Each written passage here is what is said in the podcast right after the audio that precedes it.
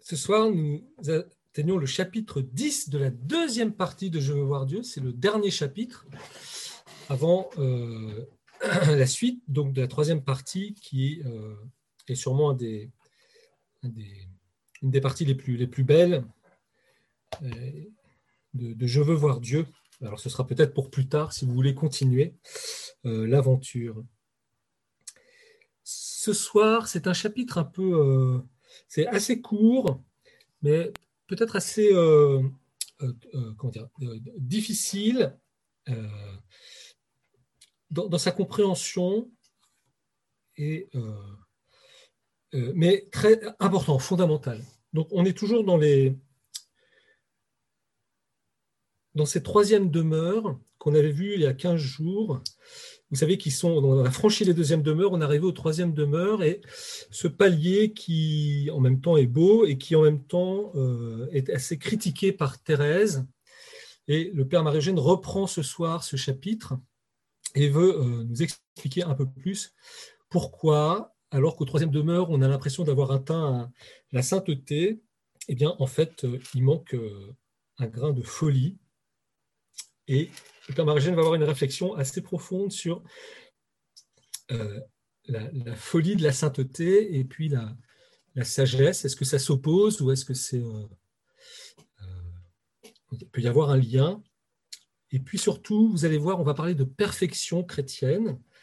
C'est le titre du chapitre, sagesse surnaturelle et perfection chrétienne. Et c'est là-dessus qu'il qu'il va falloir bien comprendre, bien saisir ce que veut dire le Père Marie-Eugène pour pas se fourvoyer dans euh, la conception de la sainteté, parce qu'autrement, on risquerait d'être découragé. Et je voudrais vous montrer qu'en fait, euh, eh bien, euh, comme l'évangile d'aujourd'hui portait sur les béatitudes, avec heureux les pauvres de cœur, le royaume des cieux est à eux, eh bien, que, en fait, c'est ce que veut nous dire le Père Marie-Eugène.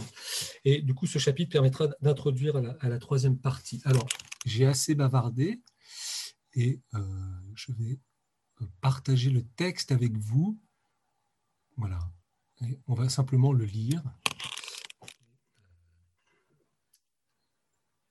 Le, commenter dans, des aspects un peu difficiles. Donc toujours la phrase d'Exergue très importante hein, qui oriente tout le chapitre, qui est toujours tirée de Thérèse d'Avila, le, livre des demeures, les troisièmes demeures, le chapitre des troisièmes demeures. Voilà ce qu'elle dit hein, de, ces personnes qui sont parvenues aux troisième demeures. On a vu hein, il y a 15 jours, elles prient, elles ont une vie complètement organisée, réglée, elles commettent peu de péchés, elles font des œuvres, etc. Et on a l'impression qu'il y a un sommet qui est atteint. Et en fait, voilà ce que dit Thérèse, leur raison est encore très maîtresse d'elle-même et l'amour n'est pas assez fort pour la faire délirer. Et je vous avais dit hein, que l'évangile que prend Thérèse pour illustrer euh, ce, renoncement d'aller plus loin que les troisièmes demeures, eh ben, c'est l'évangile euh, du jeune homme euh, qui va voir Jésus qui dit que faut-il hein, mettre pour avoir la vie éternelle? Et puis vous savez qu'il repart tout triste parce que eh bien, il a de nombreux biens et il ne veut pas faire ce petit acte de folie qui est de suivre Jésus. Et Thérèse hein, nous dit nous faisons comme le jeune homme de l'Évangile. Hein. Elle parle des âmes des, personnes des troisièmes demeures. Telle est la parole qui résonne péniblement en notre âme hein, quand nous retrouvons ces troisièmes demeures. Comme le jeune homme de l'Évangile, depuis longtemps, ces âmes observent avec sagesse et droiture les préceptes de la loi. Elles désirent la perfection, mais devant les exigences du Maître, elles hésitent et tristement, elles se retirent. Leur tristesse est lourde pour nous autant que pour elles. À la vérité, on doit compatir à une telle misère, encourage Sainte Thérèse. C'est devant les exigences de la perfection chrétienne que ces âmes sont arrêtées ou reculées.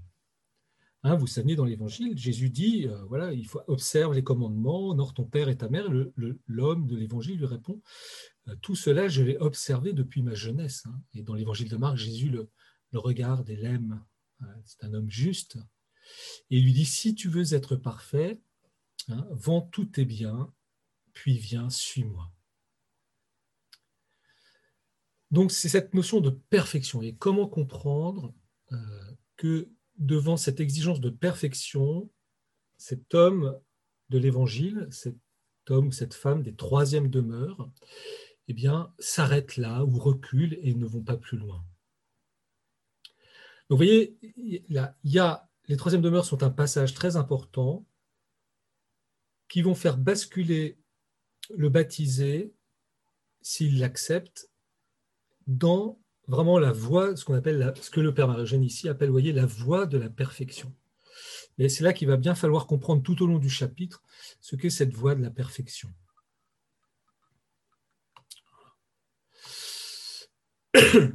Et euh, telle est bien la pensée de Sainte Thérèse. Voilà, donc il faudrait euh, lire Le chemin de la perfection, qui est un autre livre de Thérèse. On y trouverait aux premières pages ce chapitre deuxième sur la pauvreté absolue, qui est le commentaire de la parole de Jésus au jeune homme. Bon, déjà, ça donne une indication, c'est que la perfection va avoir un lien avec la pauvreté. Et donc, l'absence de richesse et s'il y a pauvreté, ça veut dire aussi qu'il y a euh, impuissance, euh, quelque chose que l'on ne peut pas faire réaliser par nous-mêmes. Voilà. Et donc, si vous voulez, ça enlève déjà, c'est ça que je voudrais euh, vous montrer, je trouve très important pour le reste, c'est que là, il faut ôter de, son esprit toute idée de perfection comme, comment dire, de justement ce qu'est l'âme des troisièmes demeures, de quelque chose qui brille de mille feux, euh, où l'on serait riche justement de plein de qualités, d'une prière parfaite, d'œuvres parfaites, d'actes toujours d'amour posé parfait, etc. Donc on va voir c'est autre chose, et on va voir que si la perfection est dans la pauvreté absolue, c'est peut-être que la perfection chrétienne euh, signifie autre chose. Alors Saint Jean de la Croix, il s'adresse qu'à ceux qui ont déjà accepté le détachement absolu et veulent connaître la voie directe vers les sommets.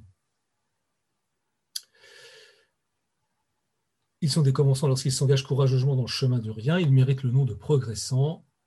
Lorsque des résultats notables s'affirmeront de leur oraison et sous cette appellation, ils s'achemineront jusqu'à l'union transformante. Donc ça, c'est tout le cheminement chez Saint Jean de la Croix. Dans Je veux Dieu, je ne veux pas trop insister là-dessus, mais si nous reprenons l'image de l'Évangile, là, vous avez une autre notion qui est celle de détachement. Et vous voyez bien que Jésus demande au jeune homme de l'Évangile de vendre, de renoncer à tous ses biens pour s'attacher à lui uniquement. Donc le détachement, la pauvreté ne sont pas des actes, euh, comment dire, euh, que, l'homme ferait, vous voyez, comme ça, dans, quelque chose d'une superbe, qui pourrait être quelque chose d'orgueilleux, voyez, je renonce à tout, je me détache de tout. Non, il y a, et c'est le fil directeur que, je voudrais indiquer, dans ce détachement, dans cette pauvreté, il y a d'abord un mouvement positif qui ne vient pas de l'homme, justement, qui ne vient pas de sa raison, qui ne vient pas de ses propres forces, qui est l'appel de Jésus à le suivre. C'est-à-dire Jésus, notre seule richesse, et Jésus, notre, celui que l'on va suivre, auquel on va s'attacher. Ça, c'est très important. Vous voyez Et c'est parce que j'ai découvert la perle précieuse que je vais pouvoir me détacher d'autres choses. C'est parce que j'ai découvert que Dieu est ma seule richesse que je vais pouvoir relativiser toutes les autres, tous les autres biens, etc. Bon, on, on, y reviendra. Si tu veux être parfait, vends tes biens. On est en marche vers la perfection lorsqu'on a fait ce premier geste.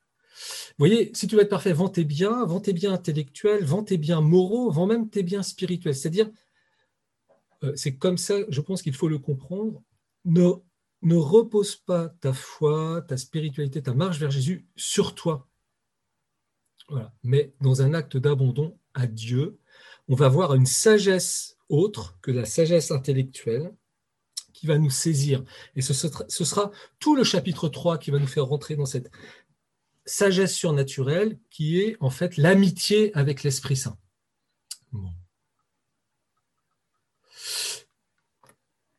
D'où la première euh, partie, la folie et perfection. Ce détachement effectif de tous les biens est-il vraiment le geste décisif et nécessaire qui est introduit dans la perfection évangélique? Alors, les, les, paroles de notre Seigneur, ce que dit Sainte Thérèse, les exemples qu'elle donne pour montrer la perfection des âmes des troisièmes demeures et qui révèlent l'attachement au bien de cet homme riche pourraient nous le faire croire. Mais alors, vous voyez, est-ce que du coup, pour entrer dans la voie de la perfection, pour entrer dans la voie de la sainteté, Est-ce qu'il faut tout perdre Est-ce qu'il faut tout donner de nos biens et entrer dans une pauvreté absolue? Et voilà ce que dit le Père Marogène. Mais alors la perfection évangélique est impossible à tous ceux dont la situation ne saurait comporter cette pauvreté absolue. Eh bien, pensons à des gens mariés qui ont des enfants, qu'il faut bien un toit pour les nourrir, pour les habiller, il faut, bien une voiture pour se déplacer, pour les conduire à l'école, etc. Voyez et donc, si la perfection évangélique, ce n'était que la pauvreté absolue, eh bien, vous voyez, il, y en a, beaucoup d'entre nous qui euh, ne pourraient même pas franchir ces troisièmes demeures pour aller euh, vers la sainteté. Or, nous le savons, hein, nous sommes tous appelés à la sainteté, nous sommes tous appelés à cette perfection. Les âmes des troisièmes demeures, qui sont à la tête d'une maison, ne peuvent qu'y renoncer. Évidemment, il ne saurait en être ainsi. Pourquoi il ne peut en être ainsi? Parce que, comme je vous le disais, c'est une intuition très forte du Père Marie-Eugène. Hein. toute la, spiritualité du Père Marie-Eugène est basée sur la grâce baptismale, ce don premier que nous avons reçu, et qui contient cette grâce de notre baptême, qui nous a fait enfants de Dieu, euh, eh bien l'appel à la sainteté, l'appel à la perfection, qui vient de Dieu lui-même, qui nous veut saints. Et donc, il n'y a pas d'élite c'est la, meilleure démocratie qui soit, si vous voulez. La sainteté pour tous. Le problème de la perfection est ailleurs. C'est ça Ce détachement effectif des biens ne s'impose qu'à certaines âmes. Par exemple, les religieux, un franciscain, peut-être plus particulièrement, puisque Saint François a épousé d'âme pauvreté, etc., et qui, qui, qui, va manifester quelque chose pour tous. Voilà. Mais pour toutes, pour toutes il est le signe d'un renoncement plus intime, plus général, qui doit être à leur portée, s'adaptant à chacune pour les crucifier toutes également. Donc il y aura du renoncement, il y a des choses qu'on va devoir laisser tomber, il y a des... mais pas forcément en entrant dans une pauvreté absolue. Et puis on va voir surtout la bascule qu'il faut faire qui est le plus important. Alors pour découvrir ce quelque chose hein, de cette perfection, recourons à l'analyse de quelques témoignages leur diversité montrera la complexité du problème et servira ensuite à le résoudre. on va faire une petite euh, euh, phénoménologie de, la perfection chez, plusieurs personnes pour voir que voilà, c'est complexe et puis après ça va permettre au Père Marigène de, de nous éclairer dessus. Donc il reprend le témoignage de Sainte Thérèse d'Avila, bien sûr. On, a vu ses reproches aux âmes des troisièmes demeures, manque d'humilité, de détachement, inquiétude et tristesse exagérée pour de petites épreuves. Ce sont là des défauts, ce sont là des défauts apparents si nous les comparons à un autre plus profond, qui touche au comportement intérieur de l'âme, atteint toute la vie spirituelle et explique tous les autres. Donc là, on va aller à l'os, voyez, au cœur de ce qui fait le défaut principal de ces, de ces âmes des troisièmes demeures. Ces personnes ont leur pénitence aussi bien réglée que l'ensemble de leur conduite. Elles tiennent beaucoup à la vie afin de l'employer au service de notre Seigneur. Et tout cela n'est pas mal. Aussi usent-elles d'une grande discrétion dans la pratique des pénitences pour ne pas nuire à leur santé. Ne craignez pas qu'elles se tuent. Voyez l'ironie de Thérèse. Alors voilà le commentaire du Père Marigène. Nous savions que ces âmes étaient bien ordonnées, que tout était parfaitement réglé chez elles. L'aimable ironie de Sainte Thérèse ne nous étonne pas non plus car elle est trop spontanée et trop vivante pour ne pas sourire d'un ordre si bien réglé en tous ses détails. Mais voici un de ces mots comme on en trouve parfois chez elle, lancé comme à l'aventure au milieu d'explications apparemment embrouillées et qui, ouvrant de nouveaux horizons, donne la clé d'un problème. Et voilà ce qu'elle dit au milieu de ces troisièmes demeures. Leur raison est encore très maîtresse d'elle-même et l'amour n'est pas assez fort pour la faire délirer. Voilà le problème de ces âmes de ces troisièmes demeures, c'est qu'elles n'ont pas assez d'amour, pas assez de confiance, pas assez d'audace pour s'en remettre à quelqu'un de plus grand qu'elles. Et alors, elles préfèrent, voyez, en rester à leur raison, c'est-à-dire est-ce qu'elles peuvent maîtriser? Est-ce qu'elles, ce qu'elles peuvent comprendre À ce qu'elles croient suffisant pour agir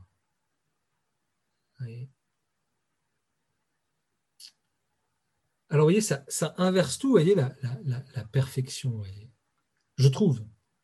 C'est qu'en fait, c'est un manque de confiance fondamentale en Dieu, de ne pas s'en remettre à lui. C'est sûr, parce que où Dieu va nous conduire, comment Dieu va nous dilater, etc., eh bien, nous ne le savons pas. Et puis, pour que Dieu nous conduise, hein, eh bien, il faut avouer que nous ne pouvons pas le faire par nous-mêmes nous devons abandonner aussi cette intelligence qui veut tout maîtriser, tout contrôler. Nous devons aussi admettre nos pauvretés. Vous voyez, pour prendre un, exemple, on pourrait en dire autant de, je reprends toujours cette, image parce que c'est toujours parlant, et de, bah, par exemple du mariage, me donner totalement à un autre pour toute la vie. Comment est-ce possible? Vous voyez, si je suis trop raisonnable, eh bien, on, ne s'engagera jamais parce que eh bien, euh, l'autre n'est qu'une créature, moi-même je suis fragile. Euh, euh, comment lui faire confiance? Ne me trahira-t-il pas? Comment sera le temps? Alors, on, aurait toutes les raisons pour rester tranquille. Vous voyez, on, essaie de maîtriser les choses, maîtriser l'avenir, maîtriser les êtres, maîtriser le réel qui nous dépasse toujours, et du coup maîtriser aussi Dieu d'une certaine manière. Et l'amour qui fait délirer, eh bien, c'est cet amour qui va plus loin que, que cette raison raisonnable, trop raisonnable, trop raisonneuse, et qui nous empêche en fait quoi Eh bien, de nous donner, de nous livrer. Je voudrais plutôt que, c'est Thérèse, hein, que notre raison nous montrera que nous devons ne pas nous contenter de servir Dieu de cette sorte, en marchant toujours à pas compter car nous nous n'arriverions jamais au terme du chemin. Nous nous imaginons que nous avançons toujours et nous nous fatiguons, parce que cette façon de marcher, vous pouvez m'en croire, est énervante. Ce sera beaucoup que nous ne nous égarions pas. Aussi ne serait-il pas mieux d'en finir une bonne fois? Comme nous allons avec tant de prudence, tout nous est obstacle. Nous avons peur de tout. je trouve que c'est très intéressant, vous voyez, cette analyse. Nous n'osons passer outre. Prenons donc courage, mes filles, pour l'amour de notre Seigneur. Remettons notre raison et nos craintes entre ses mains.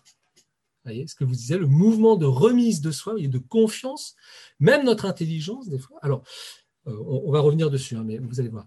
Oublions notre faiblesse naturelle qui peut nous absorber beaucoup. Arrêtons de nous regarder, arrêtons de voir nos fragilités, nos peurs. Hâtons-nous d'avancer pour voir notre Seigneur. Donc la marche, la marche qui n'est pas un regard sur soi, qui n'est pas une analyse de ses forces, mais qui est un regard sur le Seigneur qui nous appelle, qui lui va nous donner sa force, qui est l'Esprit Saint, pour avancer. Alors, on verra dans la suite que euh, ce mouvement de remise de soi à Jésus, il n'est pas, euh, il a un minimum de, raison, de sagesse. c'est ça qui est important. Euh, marcher, euh, s'en remettre à Jésus, c'est pas le tout d'être tout, le toutou du gourou, comme disait un de mes professeurs.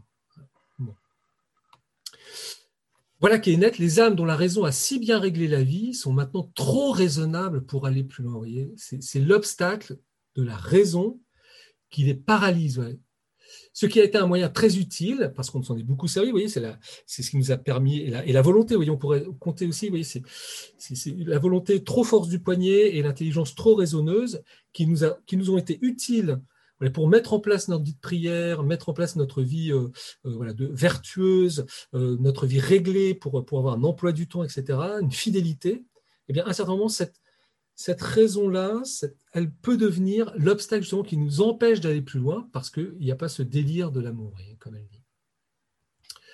Voilà.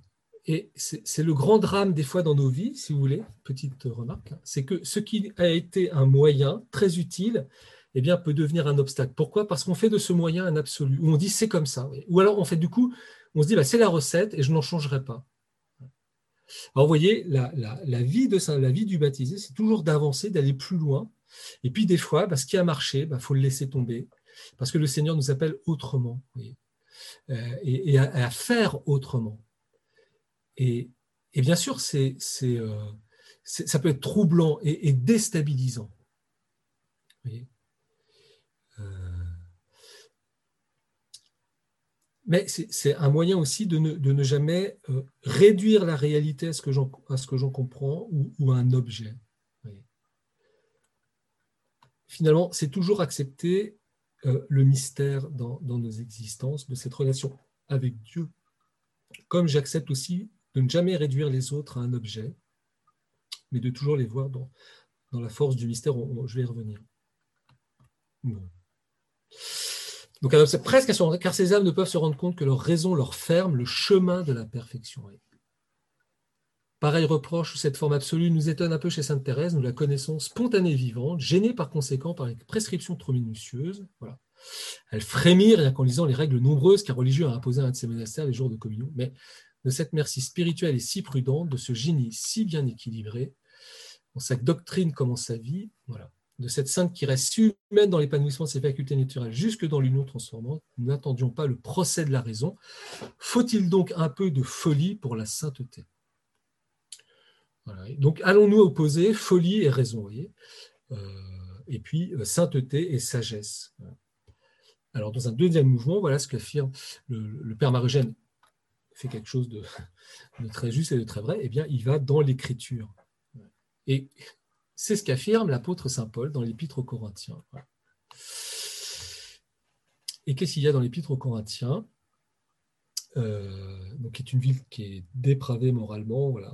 Se corinthiser, c'était une expression célèbre dans l'Antiquité, parce que c'était une ville portuaire, il y avait beaucoup de, plusieurs nations, il y avait beaucoup de prostitution, etc. Et pourtant, alors voyez, c'est très intéressant aussi, pourquoi le Père Marie-Eugène prend Corinthe, c'est que dans cette ville de Corinthe, eh ben, des gens de toute nature, de toutes sortes, et pas forcément des, gens bien sous tout rapport, vont euh, se convertir à, Jésus. Et il va y avoir beaucoup de manifestations de, l'Esprit Saint charismatique qui, vont, être. Et qu'est-ce qui se passe devant les difficultés qu'il trouve à Corinthe hein, Paul a senti plus impérieusement le besoin, le besoin de s'appuyer uniquement sur la force du Christ. D'ailleurs, sa prédication d'humble artisan qui tissait les poils de chèvre, avait fait humble, c'est ce que je vous disais. Hein.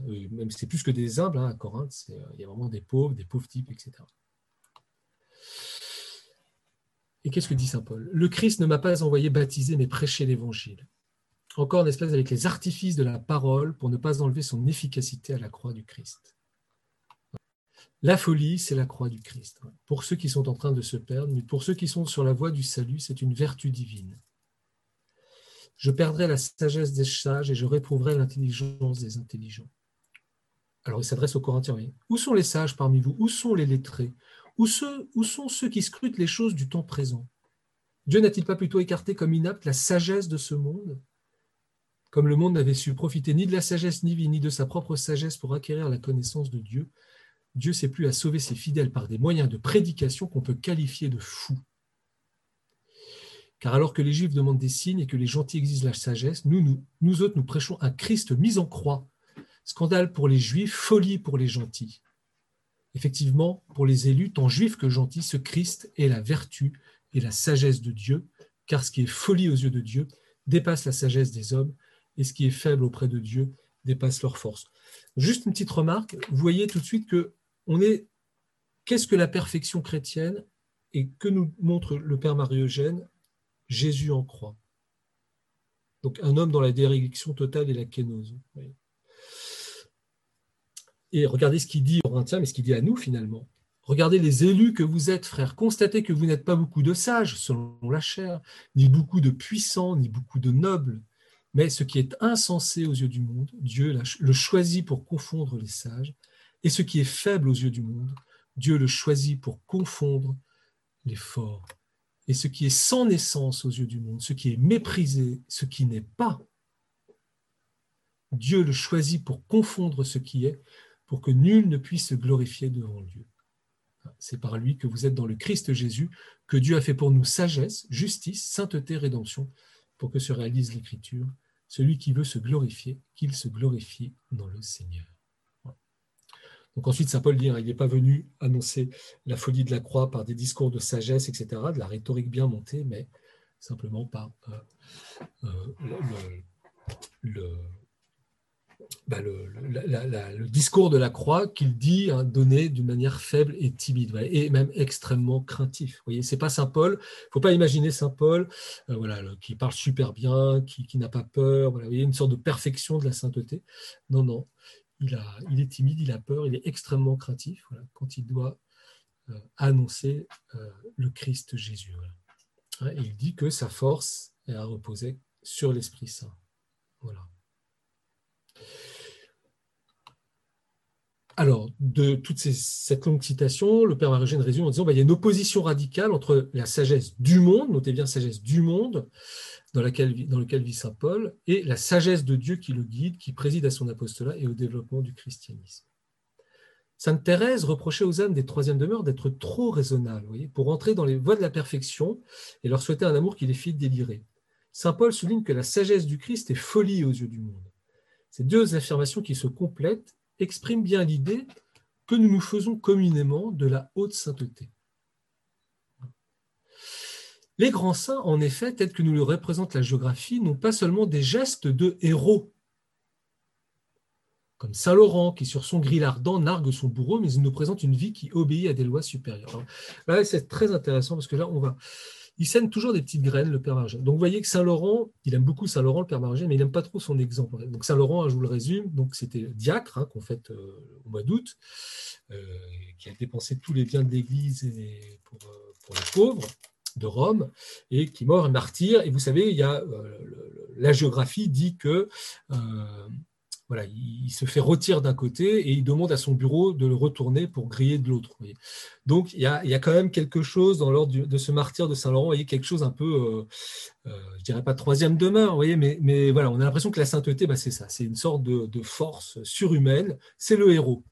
et pas du tout le pauvre, euh, mais, le héros, c'est pas le saint. c'est ce que veut nous dire le père Marie-Eugène et que la sagesse du monde, pour nous, c'est peut-être une conception de la sainteté qui est trop basée là-dessus, sur une sorte d'héroïsme, alors que la sainteté, c'est tout à fait autre chose. Et on va voir euh, cette loi supérieure à laquelle euh, obéit le saint. Saint François d'Assise se dépouille sur la place publique de ses vêtements hein, pour satisfaire aux réclamations de son père et commence au service de Dame Pauvreté son aventure héroïque. Elle n'est pas moins folle, l'entreprise que Saint Jean de la Croix inaugure à Duruelo, bon, c'est la fondation des, Carmes, le père de Foucault au Sahara, et son martyr dans cette terre féconde. Vous donc est-ce qu'il faut, pour être saint, pour entrer dans cette sagesse de Dieu, dans cette folie de la croix, eh est-ce qu'il faut griller sur un, sur un grill? Est-ce qu'il faut euh, se mettre tout nu sur la place publique comme Saint François? Est-ce qu'il faut partir au Sahara et mourir là-bas, etc. Ou bien alors, comme le curé d'Ars, euh, vivre de pénitence euh, assez rude hein, tout au long de son existence. les pommes de terre célèbres, etc.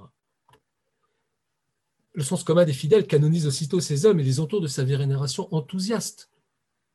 Pour lui, le signe de la sainteté est bien cette folie de la croix qui préside à l'organisation de leur vie et s'épanouit merveilleusement en fruits surnaturels. Et c'est vrai, il y a dans ces vies de sainteté comme une sorte de folie qui détonne avec la sagesse du monde. Ces affirmations de Sainte Thérèse et de Saint Paul, ces exemples vivants qui ne nous laissent plus de doute sur l'identité de la folie de la croix avec la sainteté, posent à notre esprit un problème pratique très important. En quoi consiste cette folie de la croix? La sainteté est-elle vraiment en opposition avec la raison humaine? Dans quelle mesure faut-il être fou aux yeux des hommes pour être un saint? Voyez le, contraste, c'est-à-dire que euh, vraiment, il faut s'interroger, c'est quoi vraiment cette folie de la croix? Parce que s'il faut poser des actes comme tous ces grands saints, mais nous, on, a peut-être l'impression de se sentir très loin de ça. Après, est-ce que la sainteté, vous voyez, elle s'oppose vraiment à, à, la raison de l'homme? Et ça pose un problème qu'on va voir tout de suite après, c'est que le Dieu qui nous sauve, le Dieu qui est sur la croix, c'est aussi celui qui nous a créés, et donc qui a créé aussi notre intelligence. S'opposerait-il à lui-même? Devons-nous être aussi, comme on dit, voyez, fidéistes, c'est-à-dire rejeter toute intelligence euh, donc ne plus étudier, ne plus lire, ne plus, ne plus discerner aussi ce que nous avons à faire, mais essayer d'entrer dans un délire permanent, voyez, pour être saint. Et devons-nous toujours marquer un témoignage violent face aux hommes, voyez, être fou aux yeux des hommes pour être un saint? Parfois oui, mais est-ce toujours le cas? Alors, voilà euh, la grande question, vous voyez, ces questions elles sont, que, le père Marugène prend à bras le corps. Et, voyez bien l'enjeu, hein, c'est-à-dire, euh, est-ce qu'il finalement, Thérèse d'Avila ne se trompe pas en disant qu'il faut dépasser les troisièmes demeures? Et faut-il le faire avec de bonnes raisons ou de mauvaises raisons? Alors, le père Marie-Eugène propose d'étudier ben, ce qu'il appelle les trois sagesses qui font de l'ordre moral et spirituel et qui vont euh, éclairer le problème et permettre de préciser l'enseignement de Saint Paul et de Sainte Thérèse. J'espère que ça va et que mes explications n'embrouillent pas les choses, mais tentent un peu d'éclairer. Bon, c'est quelques petits grains hein, qu'on jette ce soir. Donc la deuxième partie. Après, la, folie, le rapport entre folie et perfection, les trois sagesses. Et puis, euh, la conclusion qui, manifestera euh, là où il veut en venir. Alors, la sagesse divine, donc la sagesse de Dieu, conduit les êtres vers leur fin et met de l'ordre dans le monde en les soumettant à des lois conformes à leur nature. Vous voyez, il y a dans la création euh, de, de, ce que nous sommes, de ce que sont les êtres et de leur fin, et des lois qui, qui les meut, etc., en, fonction de ce sont des, des, plantes, des rochers, des animaux, etc., eh bien, il y a, il faut voir la sagesse de Dieu à l'œuvre, la sagesse divine. Alors le Père Marugène parle d'abord de la matière. Vous voyez, Dieu a soumis la matière à cette loi de l'attraction mutuelle des corps. Et c'est par cette loi inscrite dans la matière que sont réglées les évolutions merveilleuses des astres dans l'espace qui chantent la gloire de Dieu. Donc voyez, il voit, ça c'est le regard de, sagesse, dans la création, les lois de la nature, les lois physiques sont déjà une expression de la sagesse divine.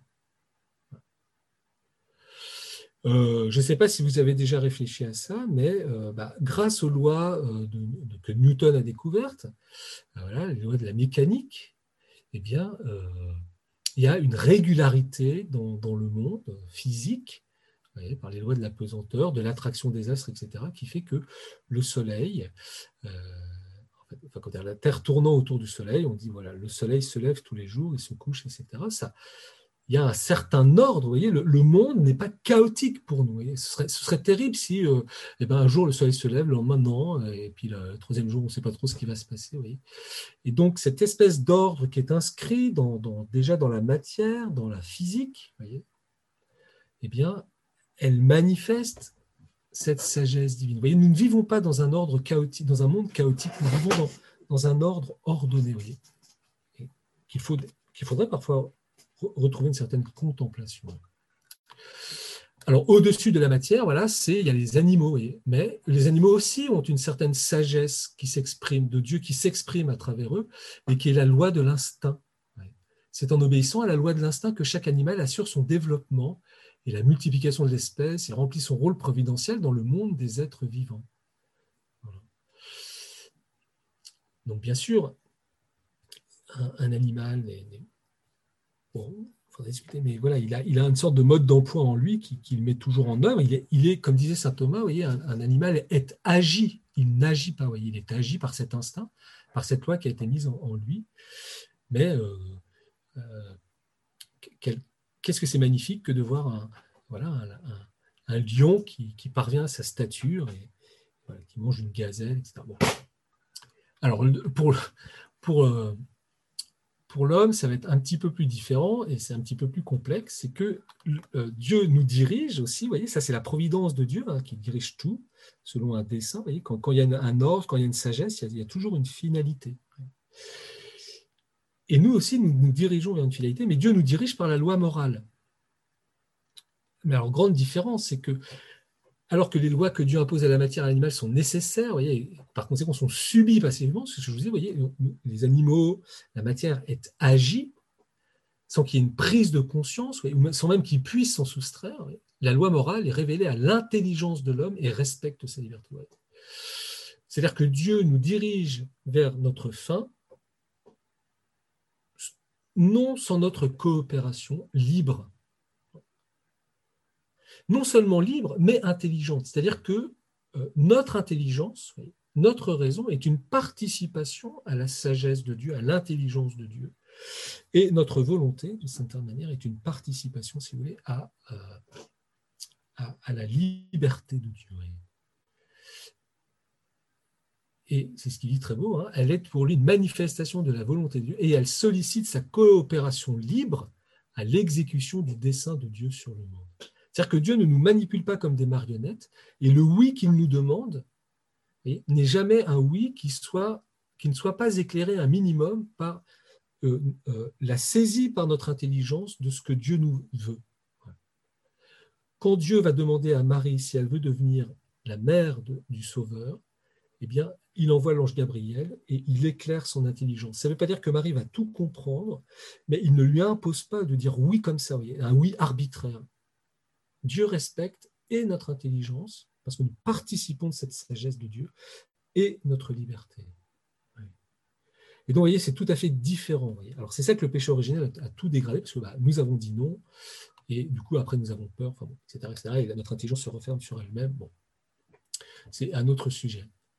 La sagesse divine conduit l'homme à sa perfection surnaturelle par des manifestations de sa volonté qui revêtent trois modes différents. Ainsi se trouvent constitués pour le chrétien trois ordres de sagesse, trois plans superposés de moralité de perfection qui vont euh, se compléter. Vous voyez, pour l'instant, on était resté dans l'ordre de, euh, de, la nature. C'est le premier plan de sagesse que Dieu euh, manifeste à l'homme et notamment aux chrétiens. Donc, Dieu a imposé à tous les hommes une loi morale naturelle en fait, qui, est une participation à la loi éternelle de Dieu, hein, dirons-nous, dont les premiers principes sont inscrits dans le cœur de l'homme et lui paraissent évidents. Alors, dans le cœur de tout homme, si vous voulez, dans les profondeurs du cœur de l'homme, si ça vous intéresse, eh bien, il y a euh, cette lumière divine que rien ne peut effacer et euh, qui sont des, les principes par lesquels euh, nous allons agir. Et là-dessus, quasiment tout le monde est d'accord, vous allez voir. Alors, il dit distinction du bien et du mal. Alors, on pourrait, on pourrait euh, peut-être euh, euh, revenir un peu là-dessus, mais obligation de faire le bien, ne pas faire aux autres ce qu'on ne voudrait pas qu'on nous fie à nous-mêmes, etc. Bien que ces notions soient innées, elles laissent à l'homme la liberté de se soustraire aux préceptions qui en découlent. Donc, vous voyez, c'est des, des, principes très universel. Par exemple, tout le monde est d'accord. Est-ce que tu es d'accord pour dire qu'il faut faire le bien et éviter le mal? Ah bah oui, bien sûr. Est-ce que tu es d'accord qu'il faut euh, respecter son prochain? Bah oui, bien sûr. C'est des principes. Alors c'est tellement universel d'une certaine manière, bah, voilà, et ça, ça habite le cœur de tout homme, baptisé, pas baptisé, etc. Là où ça va devenir plus compliqué, c'est que ces principes, ces prescriptions fondamentales, on parle par Marie-Eugène, euh, eh bien, la raison humaine en extrait d'autres raisonnements qui vont être nos lois morales, etc. Et c'est là que, euh, bah, des fois, on n'est pas d'accord. je ne voudrais pas euh, avancer, mais vous voyez, ça va jusqu'à nos lois euh, civiles, qui, par exemple, eh ben, bah, vous voyez, par exemple, quelqu'un qui est pour l'avortement dira bah oui, il faut faire le bien, éviter le mal. Et pour lui, l'avortement dira bah, c'est un bien. Donc il y, a des choses qui ont été loupées entre deux. Et c'est là-dessus qu'on n'est plus d'accord. Bon, mais je ne veux pas trop rentrer là-dessus. J'espère que je suis assez clair. Voilà. Ce que vous montrez le Père Marogène, c'est que les, principes de la vie morale, euh, d'un point de vue universel, euh, nous, sommes quasiment tous les hommes sont d'accord là-dessus, etc. Après, à cause du péché, voyez, alors peut-être qu'il est un petit peu trop optimiste, mais je ne pense pas. Après, à cause du péché, vous voyez, c'est, cette loi morale, elle est parfois très difficile à cause des lois dans lesquelles nous vivons, etc., à retrouver euh, dans sa justesse, dans sa droiture, etc., et comme expression d'une sagesse qui nous dépasse, d'une sagesse de Dieu. Pourquoi? Parce que l'homme, par sa raison, veut énumérer, euh, veut choisir par lui-même ce qui est le bien et veut choisir par lui-même ce qui est le mal, etc. Et vous voyez, le, mouvement des troisièmes demeures, c'est un peu ça. Une raison qui reste enfermée sur elle-même, qui ne s'ouvre pas à plus grand. Hein. Mutatis mutandis. Bon. Euh. Alors, petite analyse dont le Père, Père ne parle pas. Vous savez que les dix commandements, pour un théologien comme saint Thomas, mais déjà saint Irénée, les dix commandements qui sont révélés, donc qui font partie de la révélation divine, ne sont en fait que l'expression de, ces principes qui, habitent le cœur de tout homme, pour saint Thomas. Mais parce que c'est tellement obscurci par le péché, que l'homme ne peut plus les retrouver par lui-même. C'est plus une évidence, et donc il a besoin, si vous voulez, de, que même ces principes naturels qui viennent du Dieu créateur soient exprimés, soient révélés, en fait. Alors, et vous voyez, alors juste la fin, cet ordre moral naturel est la première manifestation de l'ordre établi par la sagesse. Donc, vous voyez, euh, c'est très important par rapport au texte de Saint Paul, parce que Saint Paul parle de la sagesse du monde. Le Père Marugène, on vient de voir, il y a un ordre moral naturel. Donc, il y a une sagesse du monde qui est divine, qui vient de Dieu. tout le problème, ça va être qu'est-ce qu'on entend par monde. Voilà, il va revenir là-dessus. Là, le monde, c'est le création, c'est-à-dire le monde ici, vous voyez, c'est la création telle que Dieu la veut, telle qu'elle est sortie des mains de Dieu, telle que Dieu veut la conduire vers sa fin. Et là, il n'y a pas d'opposition entre sagesse et folie. Et vous voyez, nul ne peut prétendre respecter l'ordre divin et aspirer à des vertus plus hautes s'il n'observe d'abord les prescriptions de la loi naturelle. C'est dire suffisamment la valeur de cette sagesse naturelle que d'affirmer qu'aucun ordre ne peut subsister s'il ne s'appuie sur elle. Je ne vais pas vous faire un dessin, il n'y a qu'à regarder autour de nous. Euh, voilà. Et euh, ce que ça fait quand, on ne suit même plus cette sagesse euh, naturelle, cet ordre divin. Deuxième sagesse pour nous, dans le sermon sur la montagne, le Christ Jésus avertit ses auditeurs N'allez pas croire que je suis venu abroger la loi et les prophètes. Je ne suis pas venu les abroger, mais les parfaire. Tel est le rôle, en effet, de la nouvelle manifestation de l'ordre divin que la sagesse, donc Dieu, hein, fait par la révélation. Hein, la révélation, c'est le dessein divin, c'est la volonté de Dieu de se révéler, hein, de nous révéler son intimité, en nous envoyant son Fils Jésus-Christ, en commençant d'abord par l'élection d'Israël, etc. Je ne vais pas refaire tout le dessin du salut. Et à travers le don de son Fils qui s'est fait chair, hein, nous rappeler, nous révéler, en fait, nous révéler et nous donner les moyens d'atteindre notre fin, qui est une fin surnaturelle. La révélation fait connaître à l'homme sa fin surnaturelle, la participation à la vie trinitaire qui est sa vocation. Qu'est-ce que Jésus est venu nous révéler Que la seule fin de l'homme, FIN, c'est de voir Dieu. C'est-à-dire que l'homme est ce paradoxe qui, est en même temps une créature, qui a une vocation surnaturelle, c'est-à-dire qui ne, peut pas atteindre par ses propres forces, qui ne peut pas atteindre par ses propres moyens. C'est ce qui fait le paradoxe de l'homme. Voyez? Une fin, a été inscrite en nous un désir naturel, si vous voulez, comme diraient certains, de, voir Dieu, de vivre avec Dieu. Et pourtant, cette fin qui, est notre fin, qui, où la seule sera notre bonheur, nous ne pouvons pas y arriver par nous-mêmes. Nous avons besoin eh ben, de Dieu, d'une sagesse supérieure pour nous y faire parvenir. Et vous voyez, le, jeu des troisième, quatrième demeures, comment c'est profond. C'est-à-dire cette sainteté, cette perfection chrétienne, c'est pas le héros, c'est pas celui qui y arrive par sa propre force, c'est celui qui reconnaît que pour atteindre la sainteté, il va devoir s'appuyer sur Dieu et uniquement sur Dieu. Et donc, vous avez tout le mouvement après de la pauvreté, de l'abandon, de la confiance, etc. Et c'est pour tout le monde. Notre vocation, notre appel, voyez, c'est la participation à la vie trinitaire.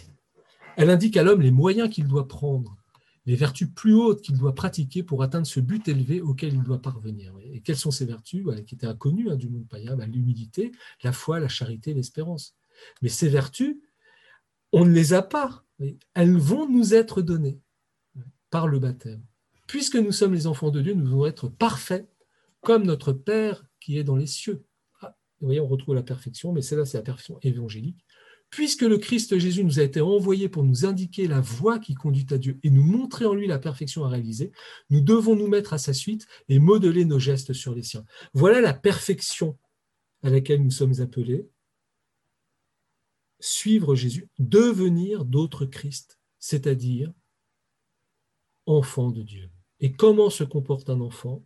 Comment se comporte l'enfant de Dieu? Eh bien, il faut regarder Jésus. Il faut vivre de sa vie. Et Jésus, ben, c'est l'humble, c'est le pauvre, hein. c'est les béatitudes qu'il y avait aujourd'hui dans l'Évangile. C'est l'affamé et la fait de justice. C'est celui qui pleure.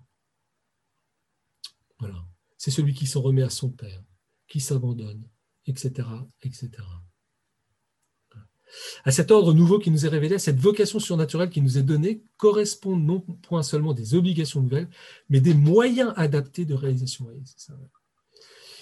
Ça, c'est génial. En même temps que la lumière qui nous éclaire sur le plan éternel de la sagesse, nous sont données la grâce qui nous y adapte et les vertus surnaturelles infuses qui nous permettent d'entrer dans ce plan et d'y travailler. C'est-à-dire que je découvre ma vocation, ma finalité. Vous voyez, en regardant Jésus, je découvre la révélation, l'évangile me, montre, voici là, voyez, me montre ma finalité. Voilà, je suis appelé à être enfant de Dieu. Je suis fait pour vivre dans la Trinité. Et c'est en vivant comme le Christ, en imitant Jésus, pas d'une imitation euh, extérieure, vous voyez, euh, que, je vais réaliser cette vocation. Et comme cette vocation me dépasse, dépasse mes moyens naturels, Dieu me donne par la participation à la vie même de son Fils, les moyens, la grâce, la vie de Dieu et les vertus. Vous voyez, tout l'organisme qui, en dépend, nous, reviendrons là-dessus si ça vous intéresse, eh bien de pouvoir entrer dans cette sagesse, dans ce plan, et d'y travailler, d'y œuvrer. Voyez. Et vous voyez, de même que la révélation ne détruit point la raison, mais l'affermit en ses découvertes et l'éclaire en lui découvrant des horizons insoupçonnés par elle, de même les vertus surnaturelles infuses, donc foi, charité, espérance, qui se greffent sur toutes les facultés et puissances humaines, et on utilise les opérations par leurs actes propres, fortifient en même temps les vertus naturelles en élargissant leur domaine et leur fournissant des motifs nouveaux. Alors, en fait, vous voyez, c'est quand nous recevons la vie de Dieu au baptême, avec la foi, l'espérance, la charité, les dons du Saint-Esprit, tout ça on l'a déjà vu, hein, elle ne vient pas détruire notre vie humaine. Elle ne vient pas remplacer cette vie humaine elle vient se greffer dessus, voyez, comme dit le Père Marugène, et elle va, s'en servir pour, euh, pour que nous avancions. Nous allons nous en servir pour avancer. une harmonie va être créée voilà, dans le don de la grâce. Et au contraire, ça, voyez, euh, être baptisé, normalement, ça doit nous rendre plus intelligents. Ça doit nous rendre plus aimants, plus libres. Ça ne va pas détruire notre intelligence, ça ne va pas détruire notre volonté, ça ne va pas détruire notre sensibilité, ça ne va pas détruire notre corporéité, au contraire, ça va commencer déjà à la transformer pour la résurrection des corps. Bon, j'ai pas le temps de, on laisse tomber saint Thomas et euh. Donc, par la révélation et par notre participation à la vie trinitaire, nous sommes introduits dans un plan nouveau de moralité qui nous impose de tendre vers notre fin surnaturelle par la pratique des vertus propres à l'ordre surnaturel et des vertus naturelles elles-mêmes surnaturalisé et élargi par une lumière nouvelle. En fait, c'est très simple. C'est que c'est pas simplement notre vie de grâce, voyez, c'est on n'est pas des vies superposées. Ce que veut dire simplement le Père Marie-Eugène, c'est qu'en acceptant de recevoir cette vie de Dieu, en acceptant de, vivre ses vertus, de nous en imprégner de plus en plus, c'est toute notre humanité qui va aller vers Dieu. Rien n'est laissé. Rien n'est détruit. Pourquoi? Parce qu'on l'a vu, notre être lui-même est déjà un fruit de, du Dieu, créateur, aimant. Et il ne se renie pas dans les lois, dans sa sagesse qu'il a mis en nous, de notre intelligence et de notre volonté, de notre sensibilité, de notre corporité, etc. etc. Donc ces vertus propres à l'ordre surnaturel, ces vertus théologales, on a déjà beaucoup parlé. Vertu infuse, vous voyez, infuse, ça veut dire qu'on ne peut pas acquérir par nous-mêmes et qu'on doit recevoir et qui vont nous proportionner à la vie de Dieu, qui, vont, nous rendre, qui vont nous diviniser, qui vont nous aider à franchir le fossé qui sépare le fini de la créature de l'infini de Dieu. Alors là, c'est ce qu'il dit après. Je, passe parce qu'autrement, on ne terminera pas. Euh, voilà. si, étant théologal, donc ces vertus théologales voyez, que nous recevons, elles sont greffées sur nos facultés humaines et elles vont leur faire produire l'acte maximum de, ce qu'elles peuvent. Voyez. Et ces vertus tendent normalement vers la libération de tout l'humain pour trouver en Dieu seul leur aliment et leur appui. Leurs opérations ne seront parfaites que lorsqu'elles seront purement théologales, c'est-à-dire dégagées de tout élément inférieur et fixées purement dans leur objet, leur motif divin. Je, laisse pour ce soir, mais euh, il en reparlera plus tard, dans d'autres chapitres. Euh, si vous voulez, c'est qu'on va vivre de plus en plus selon cette foi, cette espérance et cette charité, en nous appuyant de moins en moins sur notre raison raisonnante, euh, notre volonté ou notre mémoire, mais euh, sans jamais oublier notre intelligence, notre volonté et notre mémoire. Vous voyez, ce que je veux nous dire, pourquoi il est important de basculer de cette troisième demeure au reste, c'est que, voyez, comme le dit le Père Marie-Eugène, notre intelligence, va, pouvoir travailler sur les formules dogmatiques et élaborer des concepts, des idées sur Dieu. Mais elle ne va pas me donner Dieu, me permettre de plonger en lui. Ça, seules les vertus théologales le font. On retrouve ce qu'on a dit déjà dans d'autres enseignements. Et donc, n'agir que par mon intelligence, c'est un mode imparfait. Alors que plus je vais laisser ces vertus théologales m'imprégner et les utiliser, plus je vais entrer justement dans un mode d'agir parfait, d'enfant de Dieu. Et donc, en fait, la perfection chrétienne, c'est de vivre de plus en plus selon la grâce de son baptême, qui est un don de Dieu. Et non pas sur mes qualités propres, ou non pas sur une sorte d'héroïsme. Parfois, on aura des actes héroïques à poser. Et puis, on a vu, c'est les vertus théologales, mais il y a aussi les dons du Saint-Esprit, c'est-à-dire euh, vivre de plus en plus au souffle de l'Esprit qui va porter mon agir vers euh, euh, sa perfection. Alors, il va donner deux exemples qui sont très beaux, euh, peut-être qui, éclaireront plus que j'essaye de dire très maladroitement. Voici voilà, une âme, une personne qui fait un acte de foi dans la présence de la Trinité Sainte en elle. Hein. On a vu chercher Dieu en nous. Tandis qu'elle se disposait à revenir avec son intelligence vers la vérité dogmatique, vous voyez, ça c'est utile, on l'avait vu, hein, travailler son intelligence, les deuxièmes demeures, cultiver sa foi, sa mémoire, son, imagination. Euh, si on est un peu intellectuel, voyez, lire des choses, lire le catéchisme de l'Église catholique, et, c'est très bien, et on y trouve un aliment. Et que dit le Père Margène? Tout d'un coup, cette personne qui a fait un acte Dieu présent en elle, elle voudrait retourner vers la formule dogmatique, voyez, vers ce que son intelligence peut en saisir, et voilà que soudain, de l'obscurité du mystère dans lequel elle a pénétré par la foi, jaillit une saveur, une lumière confuse, un je ne sais quoi qui la retient, l'invite à rester paisible en ce mystère dont l'obscurité ne s'est point dissipée et la sollicite peut-être même à y pénétrer plus avant. C'est que dans cet acte plus parfait de ma foi théologale, qui repose sur l'intelligence, mais qui a abandonné voyez, la conceptualité pour toucher Dieu, eh bien, tout d'un coup, alors même que c'est plus confus, que c'est moins clair, que c'est, un je ne sais quoi qu'on ne pourrait pas expliciter, en fait, on est dans une sagesse supérieure. Je vous dis ça parce que quand le Père Margène dit une saveur, vous savez que sagesse vient du latin sapere, en fait, goûter. Et donc, il y a de notre union à Dieu par les vertus théologales un don du Saint-Esprit qui nous est fait, qui est ce don de sagesse, qui est une sagesse bien supérieure, bien plus haute que n'importe quelle sagesse humaine ou n'importe quelle intelligence brillante. Et le deuxième exemple qu'il donne, vous voyez, c'est un exemple tout simple cette infirmière soignait un malade avec un dévouement surnaturel qu'animait le sentiment du devoir. On retrouve la loi naturelle, etc. Il faut faire du bien à mon prochain. Et puis voilà, je, suis infirmière ou je suis médecin. J'ai le goût du soin, de l'autre, de la personne. Euh, et, et que se passe-t-il à un certain moment? Voici que cette infirmière, hein, qui soigne avec foi aussi, vous voyez, une infirmière chrétienne, elle découvre d'une façon concrète et vivante c'est plus simplement des mots, c'est plus des choses qu'elle a lues dans le catéchisme, etc. Elle découvre que ce malade, c'est un membre du Christ souffrant. C'est-à-dire que tout d'un coup, elle avait déjà saisi que toute personne humaine est un mystère, une dignité incroyable parce qu'elle est créée par Dieu à son image, à sa ressemblance. Et tout d'un coup, voilà que une sagesse supérieure vient non pas détruire voyez, ce, qui, était juste, ce qui était vrai, mais l'approfondir d'une manière qui, ne peut même pas monter dans le cœur de l'homme. Cette personne qu'elle est en train de soigner, c'est le Christ.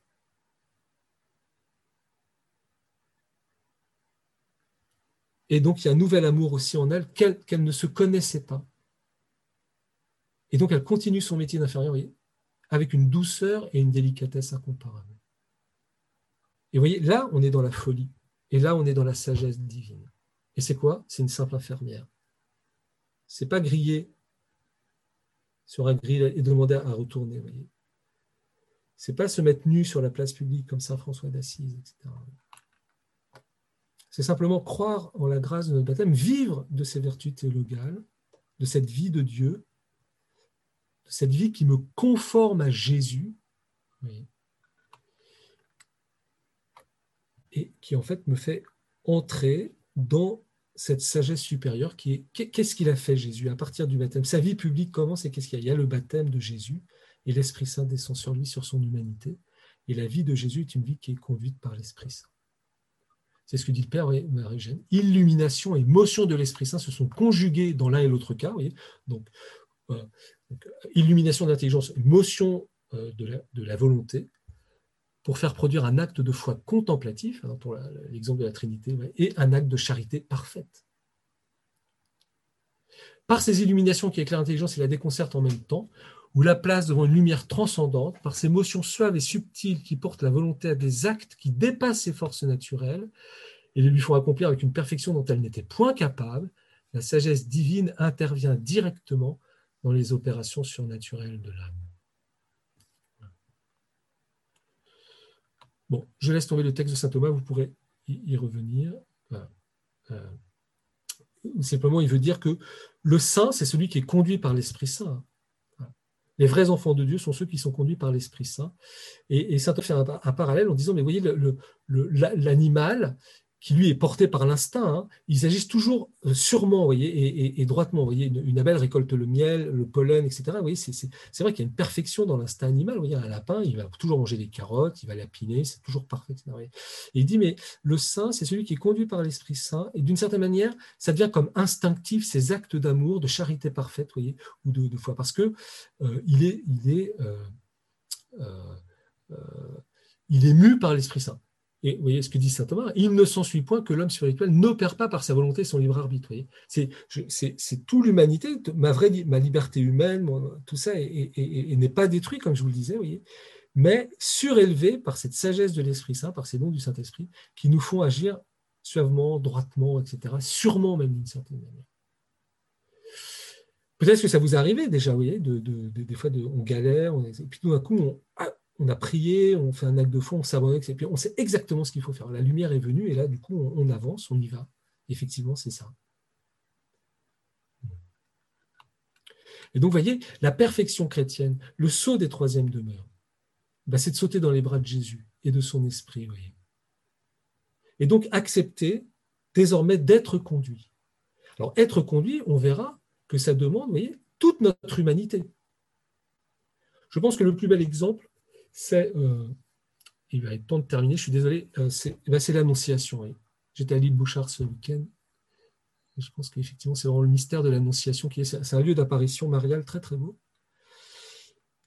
Et, et voyez, ce récit de l'Annonciation, Dieu sollicite l'intelligence et la liberté de la Vierge Marie. Et la coopération qu'il sollicite de sa part, l'Esprit Saint qu'on verra de son nombre, etc., c'est pas simplement, c'est une coopération de tout son être, de toutes ses, capacités, de toutes ses énergies, de toute sa féminité, de toute sa maternité. Elle va donner vraiment son, sa chair à Jésus. Donc c'est pas simplement son intelligence dit oui, sa volonté va dire oui, mais tout, tout va y participer. Mais elle va entrer dans une sagesse supérieure qui la dépasse, c'est évident, et en même temps qui va l'accomplir parce que sa féminité va être totalement respectée, jusque dans l'aboutissement final, une certaine maternité qu'elle va donner, etc. Vraie maternité, puis elle va, elle va continuer, elle va donner son sein à Jésus, elle va, donner son temps, elle va donner sa vie. Donc vous voyez, cette sagesse supérieure sur laquelle nous allons être mus, c'est une sagesse qui nous rend libres et qui nous épanouit d'une certaine manière. Alors, ceux-là seulement sont les enfants de Dieu qui sont mus par l'Esprit de Dieu, dit en effet l'apôtre. En d'autres termes, Dieu seul peut assurer la perfection de nos actes divins de fils de Dieu. et, vous voyez comment ça s'éclaire les notions de perfection, de folie.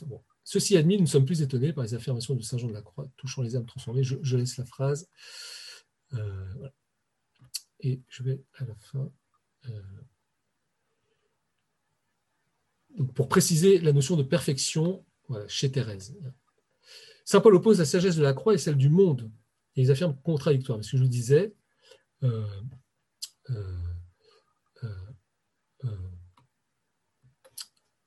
comment dire Quelle est la sagesse du monde que l'apôtre appose à cette sagesse de Dieu si haute? Serait-ce la sagesse naturelle? Eh bien non, vous voyez, que nous avons trouvée au premier plan. On pourrait croire que quand l'apôtre parle de la sagesse persuasive des discours, il n'en est rien cependant. Cette sagesse est celle du monde qui n'a su profiter ni de la sagesse divine, ni de sa propre sagesse pour acquérir la connaissance de Dieu. Cette sagesse est une sagesse corrompue qui n'est pas resté fidèle à la loi naturelle ne cherche que la satisfaction de ses passions. C'est la sagesse de Corinthe et du monde païen qui, dans l'idolâtrie et la sensualité, a perdu le sens de ses devoirs que la loi naturelle impose à tout homme. Vous avez ça quand vous lisez l'évangile de Saint Jean. Hein, vous avez cette notion de monde. là, c'est la sagesse, mais euh, chez Saint Jean, c'est le monde. Et il y a deux grands sens du monde dans Saint Jean. Il y a le monde, comme je vous le disais, c'est-à-dire euh, le monde tel que Dieu l'a voulu, tel que Dieu le voit, le regarde. Et donc ça, c'est la sagesse naturelle, voyez, qu'on a vu ce soir. Et puis il y a le monde soumis à la vanité, soumis au péché, euh, à cause du péché de l'homme, de son orgueil, pris dans la vanité, etc. Et, ce monde-là s'oppose à Dieu. Et ça, c'est la, sagesse idolatrique, si vous voulez, euh, dont parle Saint Paul. Entre la sagesse du Christ crucifié et la sagesse du monde, il y a une opposition radicale, une haine irréconciliable. Je ne prie pas pour le monde, vous voyez, attention, hein, ce n'est pas la création, c'est pas etc. Mais c'est ce monde pris par le péché et qui, d'une certaine manière, se délecte de cela. Alors, quelle est la sagesse des âmes des troisièmes demeures? Elles font mieux, certes, que d'observer la loi naturelle, car elles évitent le péché véniel, ont leurs heures de recueillement, pratiquent les vertus surnaturelles. Mais c'est la raison qui règle toute la pratique de leurs vertus, c'est cette raison qui assure le bel ordre de leur vie, l'harmonie des devoirs extérieurs. Et donc, voilà, le, elles empêchent en fait ces âmes de troisième de, de, de, laisser jaillir en elles la grâce de leur baptême qui s'exprime par les vertus théologales et par les dons du Saint-Esprit, par l'appel à l'Esprit Saint.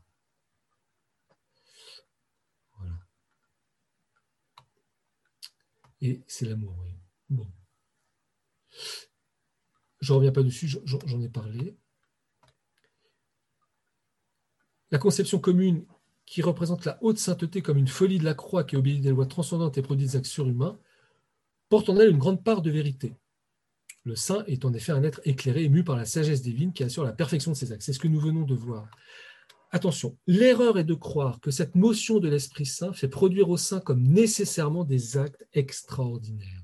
Vous voyez, nous souvent, nous pensons sainteté égale acte extraordinaire même produit par l'Esprit Saint, par la sagesse surnaturelle. Vous voyez Donc le grill de Laurent, etc.